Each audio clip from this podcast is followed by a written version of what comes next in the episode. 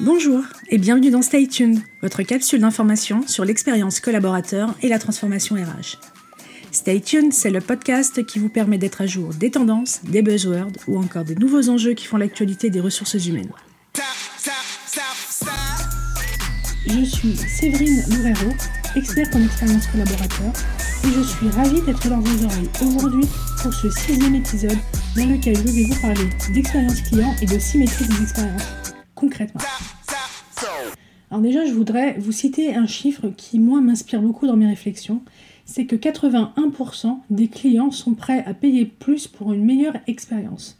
81% que l'on comprenne bien ce que ça veut dire. Plus que le produit et ses qualités, plus que le prix, plus que le service, aujourd'hui c'est l'expérience qui permet de se différencier et qui va créer de la valeur pour le consommateur. Du coup, on comprend pourquoi l'expérience client est un enjeu capital pour les entreprises. Et moi, j'irais même plus loin, l'expérience client doit être le projet d'entreprise. C'est pas la digitalisation des outils de travail, c'est pas l'introduction de nouveaux modes de collaboration, c'est même pas l'agilité de l'organisation. Ça, ce sont des moyens qui vont permettre d'atteindre un objectif, un but qui, selon moi, doit être d'offrir la meilleure expérience client possible. Or, le collaborateur est aussi un client et il a développé au niveau un niveau d'exigence très élevé dans son quotidien hors professionnel. Les collaborateurs, ils attendent aujourd'hui la même fluidité, la même attention à leurs attentes, même la même personnalisation à leurs produits et services que celles qu'ils rencontrent dans leur vie de tous les jours. Et comment envisager que les exigences que les collaborateurs ont pu développer hors contexte professionnel s'effacent tout à coup lorsqu'ils passent la porte du hall de son entreprise? Les collaborateurs attendent qu'on leur apporte de la valeur, une expérience différenciante, et cela implique de changer de perspective et de considérer les collaborateurs comme des clients internes. J'ai bien envie de définir ce qu'est l'expérience client. Elle désigne l'ensemble des perceptions et des émotions ressenties lors des interactions entre le client et l'entreprise. Ces interactions, elles ont lieu à des points de contact et euh, elles se déroulent avant, pendant et après l'achat du produit ou du service. Et ces points de contact sont par exemple le site web, euh, le centre d'appel, le point de vente, la newsletter, le packaging, etc. Or, ces points de contact sont en réalité des interfaces d'interaction entre les clients et les compétences de l'entreprise. Dans un point de vente, il y a un vendeur. Dans un centre d'appel, il, y a un chargé de, clientèle. Derrière un site web ou une appli, il y a un service marketing, il y a euh, une équipe de développeurs, il y a des UI designers, etc. Derrière des points de contact, il y a des gens et des compétences. Et c'est ça qu'il faut bien comprendre. Les collaborateurs sont les producteurs de l'expérience que vivent les clients. Ils sont donc créateurs de valeur et non pas seulement un centre de coût. Et ça, c'est un vrai changement de paradigme fondamental et qui est au cœur de l'expérience collaborateur.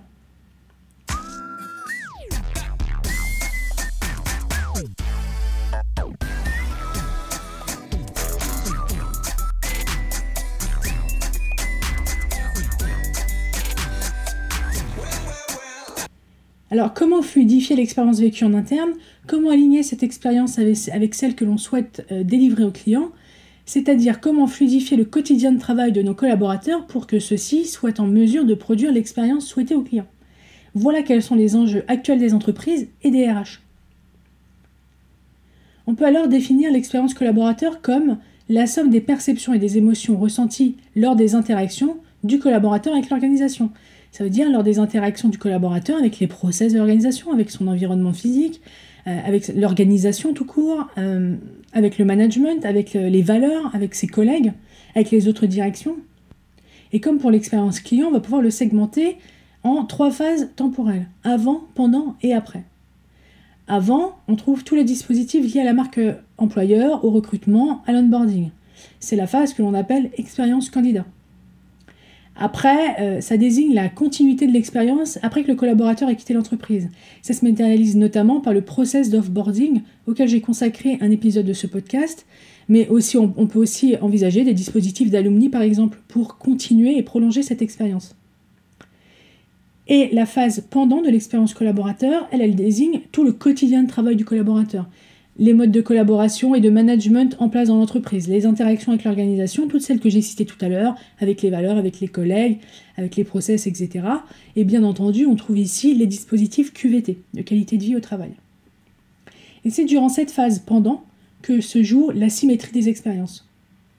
On l'appelle souvent symétrie des attentions, c'est un terme déposé, et moi je lui préfère symétrie des expériences parce que je trouve que ça reflète mieux le nécessaire alignement entre expérience client et expérience collaborateur. Alors je pense que l'on connaît tous la citation de Richard Branson qui a dit La façon dont vous traitez vos collaborateurs est la même que celle dont ils traitent les clients. Et tout est dit dans cette phrase. Merci Richard. La symétrie des expériences, elle se base sur le postulat que la qualité de l'expérience que vivent les collaborateurs doit être égale à celle que vivent les clients.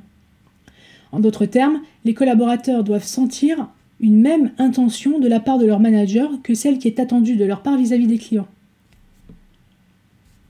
Il existe une condition qui est souvent la même dans de nombreux domaines dans l'entreprise, hein, vous allez la reconnaître, c'est que la symétrie elle doit être descendue et observable du plus haut niveau de l'entreprise jusqu'au manager de terrain qui en est certes le garant, mais qui doit lui aussi la constater et la vivre au quotidien. Mais entre pression du haut et doute du bas, le middle management est en position de tension souvent. Il faut donc aussi questionner le rôle du manager et sa posture vis-à-vis de l'équipe.